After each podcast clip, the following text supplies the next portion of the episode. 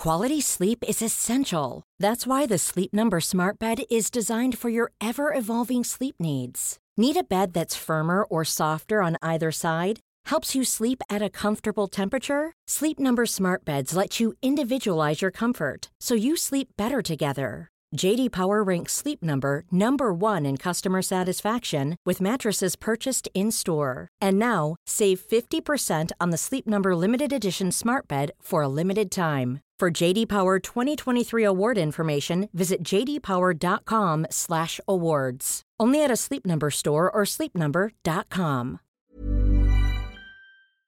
El líder de izquierdas Íñigo Errejón propone establecer un salario máximo en España.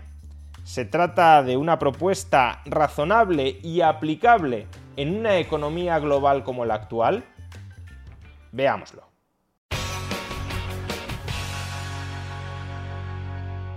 Escuchen el siguiente vídeo de Íñigo Errejón abogando no por una subida del salario mínimo, sino por el establecimiento de un salario máximo. Está bien discutir sobre el salario mínimo y hay que subirlo, pero también está bien abrir la discusión sobre el salario máximo, sobre cuánto porcentaje hay entre los que menos ganan y los que más ganan. Y nosotras y nosotros vamos a abrir esa discusión porque hay que ponerle un tope, porque no nos podemos permitir la avaricia de unos pocos. El mismo día que pusimos en marcha el impuesto a los bancos, supimos que el Banco Bilbao Vizcaya ha ganado un 40% más el año pasado, 6.400 millones de euros de beneficio al mismo tiempo que ponen a sus ejércitos de abogados a recurrir el impuesto a los bancos porque dicen que les va a hacer el negocio inviable. Señores banqueros, señores de la patronal, señores de las energéticas, en este país manda quien vota la ciudadanía. Ustedes han vivido durante demasiado tiempo sobre las espaldas de los trabajadores y en este momento tan duro para España les toca contribuir a ustedes primero, porque tienen margen de sobra y porque así lo manda la mayoría popular. Este vídeo no deja de ser un sinsentido ideológico, no ya por la propuesta del salario máximo, de la que voy a hablar a continuación, sino por cómo argumenta y defiende esa subida del salario máximo. Primero, démonos cuenta que Íñigo Errejón está contraponiendo el recurrir a la justicia, el utilizar abogados para protegerte frente a un acto de la Administración que consideras que atenta contra tus derechos, como un ataque a la soberanía popular. 6.400 millones de euros de beneficio al mismo tiempo que ponen a sus ejércitos de abogados a recurrir el impuesto a los bancos porque dicen que les va a hacer el negocio inviable señores banqueros, señores de la patronal, señores de las energéticas, en este país manda quien vota la ciudadanía. Está diciendo que recurrir a la justicia a un acto legislativo como es la aprobación de un impuesto es un ataque a la soberanía del pueblo. Entonces, básicamente lo que está diciendo Íñigo Errejón es que el capricho, la arbitrariedad del pueblo no debería encontrar absolutamente ningún tipo de límite, tampoco los derechos individuales. Es decir, básicamente Íñigo Errejón en este discurso está abogando por cargarse el Estado de Derecho. A su vez, también repite que los más poderosos y los más ricos han de arrimar el hombro en estos momentos tan duros que está viviendo España. Y en este momento tan duro para España les toca contribuir a ustedes primero. Pero no nos dice el gobierno, así como los partidos que dan apoyo parlamentario a ese gobierno, que la situación económica de España es tan positiva que estamos creciendo muchísimo más que los países de nuestro entorno, que estamos creando un empleo con una calidad jamás vista y en unas cantidades verdaderamente récord, si la economía española marcha tan sumamente bien, o al menos eso nos dice, ya digo, el gobierno y sus aliados, ¿cómo es que ahora Íñigo Errejón nos cuenta que en estos momentos tan sumamente duros por los que está atravesando España, los más ricos tienen que arrimar el hombro?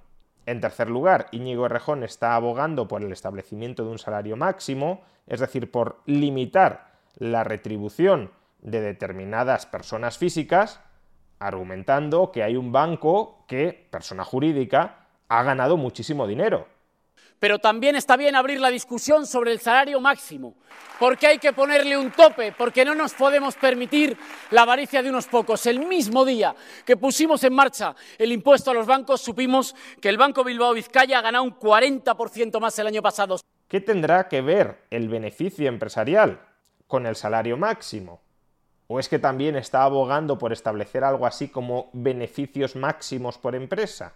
Y en cuarto lugar, nos dice que hay que establecer un salario máximo para que los más ricos y los más poderosos arrimen el hombro en este momento de crisis y de dificultades económicas. Y en este momento tan duro para España les toca contribuir a ustedes primero. Pero exactamente cómo se arrima el hombro estableciendo un salario máximo, es decir, prohibiendo que determinadas personas cobren más de una determinada cantidad de dinero.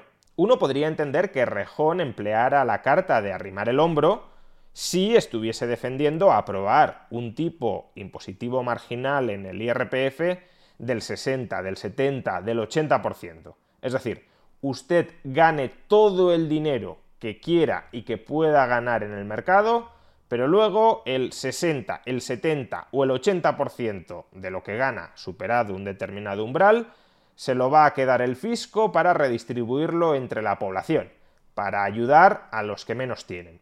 Bueno, uno podría no compartir ese argumento, pero al menos entender la lógica básica que se está utilizando. Pero exactamente prohibiendo que la gente gane más de un millón de euros al año, por ejemplo, ¿cómo ayudas a los que ganan menos? Estás impidiendo que el Estado cobre impuestos sobre salarios o remuneraciones por encima de un millón de euros anuales. Es decir, estás destruyendo riqueza sin crear riqueza en ningún otro lado porque, y esto es lo fundamental, establecer un salario máximo, especialmente en un mundo, en una economía tan globalizada como la actual, destruye riqueza. En un mundo globalizado, las empresas de un país o las administraciones públicas de un país compiten no solo frente a las empresas de ese mismo país, sino frente a las empresas o a las administraciones públicas de otros países. Y uno de los principales argumentos competitivos de cualquier organización humana es la calidad del personal dentro de esas organizaciones humanas, especialmente en aquellos puestos que requieran de habilidades más o menos personalísimas, es decir, de habilidades no automatizables, no rutinarias, sino de actividades en las que la persona, el trabajador, deba aportar lo mejor de sí y esa aportación sea un hecho diferencial a la hora de competir frente a otras empresas. Por tanto, si las empresas de un país, si las administraciones públicas de un país compiten con las empresas de otros países o con las administraciones públicas de otros países y una de las principales formas de competir es captando y reteniendo el talento global dentro de sus organizaciones, establecer un salario máximo dentro de un país como España implicaría que nuestras empresas o que nuestras administraciones públicas, pero sobre todo nuestras empresas, porque es la base de la economía española, no tendrían capacidad para captar a los mejores profesionales, no ya extranjeros, sino ni siquiera nacionales, porque esos mejores profesionales serían captados, con salarios mucho más altos, por empresas extranjeras. Podemos ilustrarlo más fácilmente con un experimento mental. Imaginemos que en la Liga Española se establece un salario máximo por jugador de un millón de euros. ¿Alguien cree realmente que Hey, it's Ryan Reynolds and I'm here with Keith, co-star of my upcoming film If, only in theaters May 17th. Do you want to tell people the big news? All right, I'll do it. Sign up now and you'll get unlimited for $15 a month and six months of Paramount Plus Essential Plan on us. Mintmobile.com slash switch. Upfront payment of $45 equivalent to $15 per month. Unlimited over 40 gigabytes per month. Face lower speeds. Videos at 480p. Active Mint customers by 531.24 get six months of Paramount Plus Essential Plan. Auto renews after six months. Offer ends May 31st, 2024. Separate Paramount Plus registration required. Terms and conditions apply if rated PG. Ryan Reynolds here from Mint Mobile. With the price of just about everything going up during inflation, we thought we'd bring our prices down. So to help us, we brought in a reverse auctioneer, which is apparently a thing. Mint Mobile unlimited premium wireless. Ready to get 30, 30, bit to get 30, bit to get 20, 20, 20, bit to get 20, 20, bit to get 15, 15, 15, 15 just 15 bucks a month. So, Give it a try at mintmobile.com slash switch. $45 upfront for three months plus taxes and fees. Promo rate for new customers for limited time. Unlimited more than 40 gigabytes per month. Slows. Full terms at mintmobile.com. This is Paige, the co-host of Giggly Squad, and I want to tell you about a company that I've been loving, Olive and June. Olive and June gives you everything that you need for a salon quality manicure in one box. And if you break it down, it really comes out to $2 a manicure, which is absolutely insane. It's also so easy to get salon worthy nails at home with Olive and June. The difference between how your nails used to look when you did them yourself and now with the Manny system is a complete game changer. The best thing about Olive and June too is it's a quick dry. Dries in about one minute, lasts for five days, and full coverage in up to one to two coats. Visit oliveandjune.com slash perfectmani20 for 20% off your first system. That's oliveandjune.com slash perfectmani20 for 20% off your first Los equipos españoles, incluso los equipos tradicionalmente punteros dentro de España, como puedan ser el Real Madrid o el Fútbol Club Barcelona, serían equipos competitivos internacionalmente, no pudiendo competir en el mercado mundial de fichajes para incorporar a sus equipos a aquellos jugadores que en cada momento sean los mejores jugadores del mundo? Claramente Madrid y Barcelona y otros equipos de la Liga Española jugarían con una o las dos manos atadas en la espalda, por no decir con las rodillas rotas. Pues bien, si todos entendemos perfectamente que la liga de fútbol perdería competitividad frente a otras ligas extranjeras y que los equipos de fútbol españoles no tendrían el mismo potencial para ganar competiciones internacionales como el que pueden tener ahora, esa misma lógica es extrapolable al caso de las empresas y es extrapolable al caso de limitar los sueldos, las remuneraciones de aquellos profesionales que dentro de una empresa están aportando en cada momento el mayor valor añadido. Consideremos el caso de los directivos, que no tienen por qué ser el único grupo profesional que se viera afectado por la limitación salarial pero que sí es un grupo profesional que especialmente en las grandes empresas sin duda se vería afectado por él. Los directivos, al trazar diariamente el rumbo que ha de seguir una empresa, tienen una enorme responsabilidad a la hora de conseguir que esa empresa crezca o al menos mantenga su posición competitiva en un mercado global cada vez más disputado, o en cambio que se hunda en la absoluta miseria y desaparezca.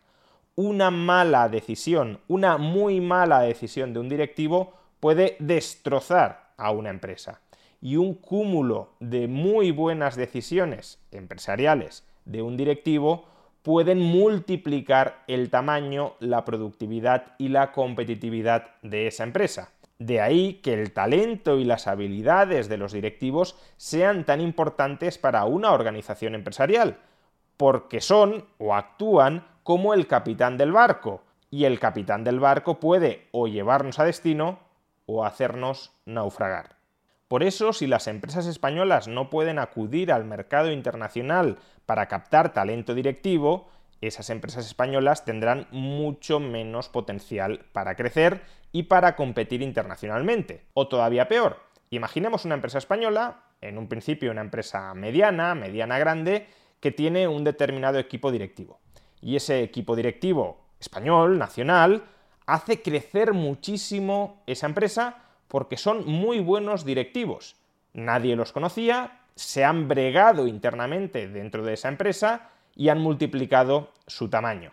Pues bien, en la medida en que esa empresa no pueda ir ajustando al alza sus remuneraciones, la empresa ha crecido mucho y por tanto ya puede empezar a pagarles mucho más de lo que les pagaba antes, ese excelente equipo directivo español que ha hecho crecer a esa empresa tanto, será un equipo directivo que intentarán fichar otras empresas extranjeras que no se verán afectadas por la limitación salarial impuesta en España.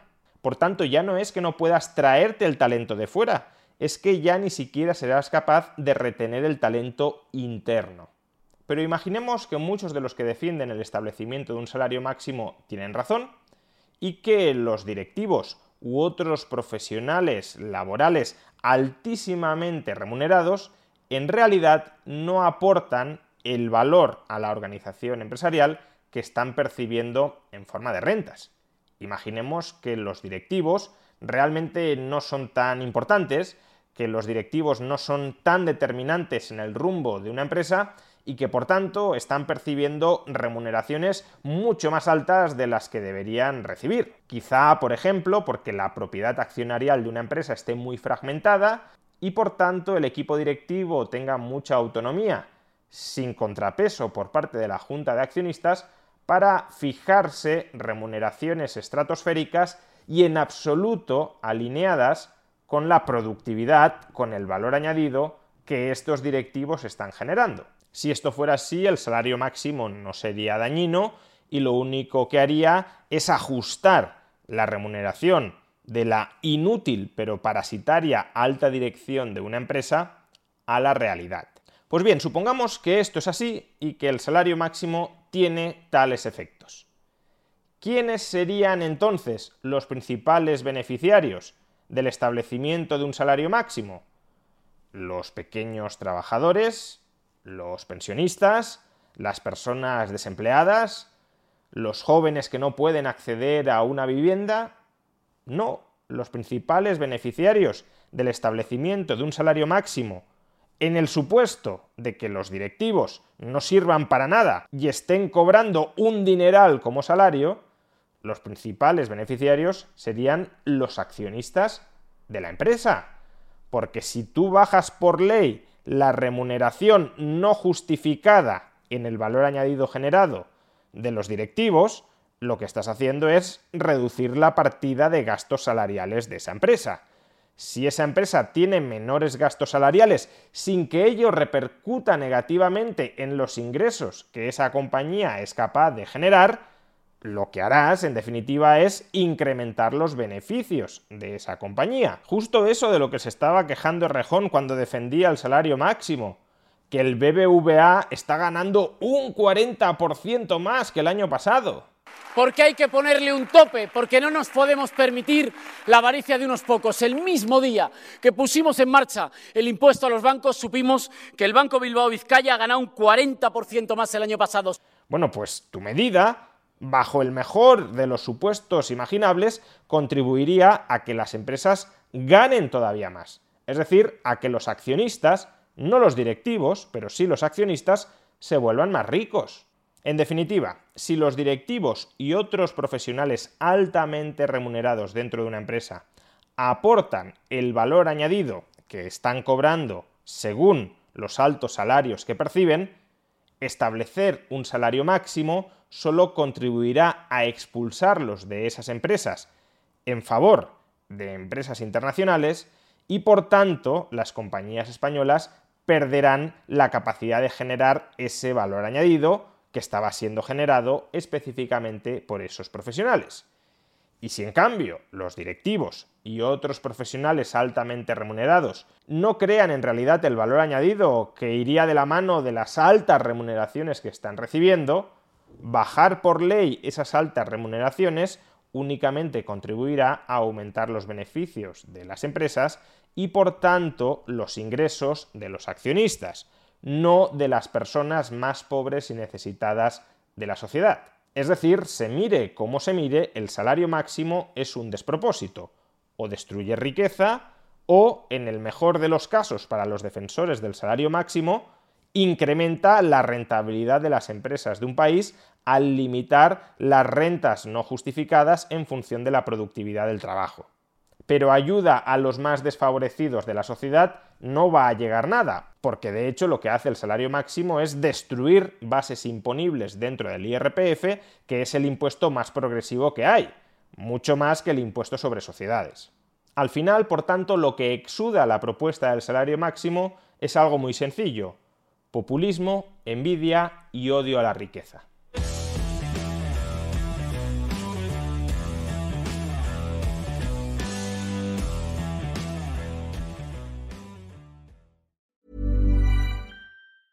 Hi, I'm Daniel, founder of Pretty Litter. Did you know cats tend to hide symptoms of sickness and pain? I learned this the hard way after losing my cat, Gingy. So I created Pretty Litter, a health monitoring litter that helps detect early signs of illness by changing colors, saving you money and potentially your cat's life. Pretty Litter is veterinarian developed, and it's the easiest way to keep tabs on your fur baby's health right at home. Go to prettylitter.com and use code ACAST for 20% off your first order and a free cat toy. Terms and conditions apply. See site for details.